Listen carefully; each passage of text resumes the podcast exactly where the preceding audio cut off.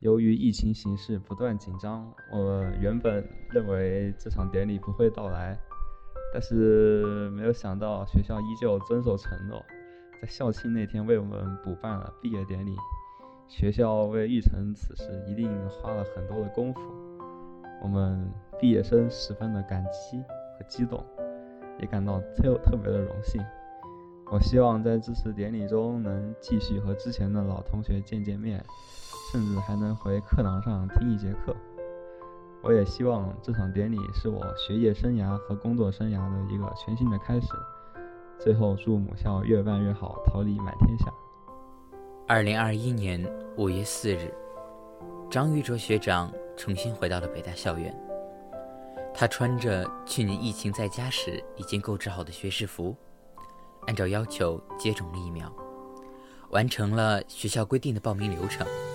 参加了自己期盼已久的毕业典礼，而这次毕业典礼的举行，二零二零级毕业生的回校，确实担得起“来之不易”四个字。疫情的突如其来打破了原本的生活，使二零二零级毕业生最后一个学期一直没有能返校学习。六月中旬爆发的新发地疫情。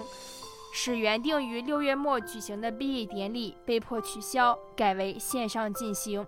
学校承诺会为2020级毕业生在来年校庆那天补办一场毕业典礼，但是因为疫情的反复发生，学校不得不延长寒假，取消校庆小长假。毕业典礼能否顺利举行，成为未知数。就在许多毕业生纷纷猜测。毕业典礼是否会补办时，四月七日中午，北大官方公众号发布了重要通知：一诺千金，北大喊你回家，表示将在五月四日为毕业生补办毕业典礼，还给燕园学子一场虽迟必到的仪式。消息发出时，毕业生们感慨万千。抑制不住地表达着自己对于能够重返校园、与师长挚友相聚的喜悦，学校能补办毕业典礼的激动心情。而据北大官方公众号消息，毕业典礼将于二零二一年五月四日上午九点在邱特拔体育馆举行。毕业生在满足疫情审查要求的前提下，可以在学校系统报名，成功后即可刷身份证入校。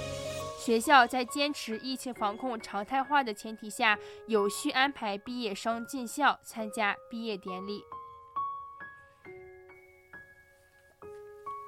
对于这场来之不易的毕业典礼，许多毕业生十分珍惜，也有自己的计划与愿望。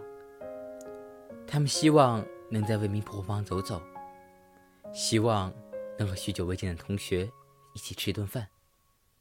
甚至还希望再找一间教室，再听一节课，重新当一次那个坐在讲台下渴求知识的自己。许多同学已经前往海外读书，也有人因为工作等问题无法返校。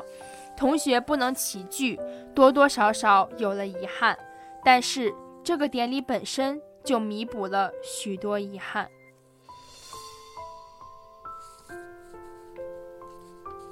毕业典礼看似只是一个仪式，背后却承载了四年沉甸甸的时光。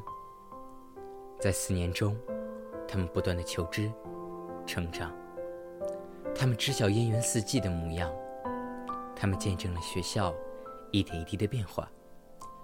昔日无忧无虑的少年，成长为能独当一面的栋梁。如今，他们将要挥别大学生活。又怎能缺少这样一场典礼？眼底未名水，胸中黄河月。或许这是将要离开的学子心中最深的牵挂。他们或许还记得自己上第一堂课的情景，或许还记得第一个在未名湖边看桃花的春天，或许还记得在图书馆自习时一抬头。看到夕阳融金时的震撼，点点滴滴勾住了他们关于母校独特却又深情的回忆。战胜疫情，重返母校，这本身就是一种胜利，一份告慰。疫情突如其来，让我们原本有序的生活被生生打断，一切都猝不及防。毕业生盼望着可以回到学校，继续正常的生活，完成他们在大学最后的时光。但是开学时间却一拖再拖。三个月后又是三个月，让他们错过了原定的时间，原定的典礼。现在这场毕业典礼的补办，宣告的不仅仅是毕业生们顺利的完成了学业，更宣告着一段青春的结束与下一段征程的开始与奔赴。返校的学生。可谓是来自五湖四海，而计算机科学与技术系的毕业生陈立春便是其中的一员。在大四下半学期，因为疫情不能返校时，他在家中上网课、写毕业论文，通过线上答辩顺利毕业并入职华为。在八月初，他曾经回学校收拾了行李。院系也为那些不方便前来的同学提供了打包寄回家的服务，但是他却没能拥有一场期望中的毕业典礼。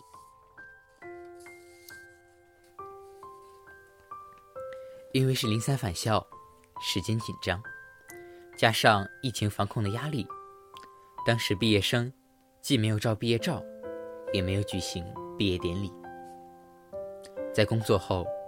虽然远离了曾经的校园生活，但他一直在期待学校许诺的那场毕业典礼。三四月，疫情再次出现反复，北京疫情防控形势趋紧，这让他觉得那场期待已久的毕业典礼似乎不会再来了。但在四月二十七日那天中午，公众号班级群的通知告诉他，那场迟到的毕业典礼最终。还是来了。为这条消息感到激动的不仅仅是2020届的毕业生，虽已毕业但一直情系母校的安仲健师兄，在得知毕业典礼将要补办时，激动地发了这样一条朋友圈：“最终促成这件事，学校做了多少工作，不敢想。选择五四青年节即。”一百二十三周年校庆当天补办学位授予仪式，是学校为二零二零届毕业生定制的最后一课。当用心领悟，少摆拍。这样的肺腑之言，体现出来这场毕业典礼在毕业生心中的地位，在所有人心中的地位。青春，或许是一场旅行，而在旅行的终点。旅人终将告别，青春或许又是一场盛大的奔赴，而这一场奔赴没有终点。或许正如北京大学光威在推送文章的结尾所写道：“勇敢挥别，勇敢去追，有岁月可回首，有未来可奔赴。”这场毕业典礼。是一个告别，一个交代。告别的是校园生活，交代的是情深意厚，体现的是学校对毕业生的重视。这场典礼也是一个开始，一次奔赴。开始的是毕业生未来一段的征程，奔赴的是心中的追求。与向往，承载的是毕业生心中不变的信仰。本期的燕园聚焦就到这里，感谢您的收听，我们下期再会。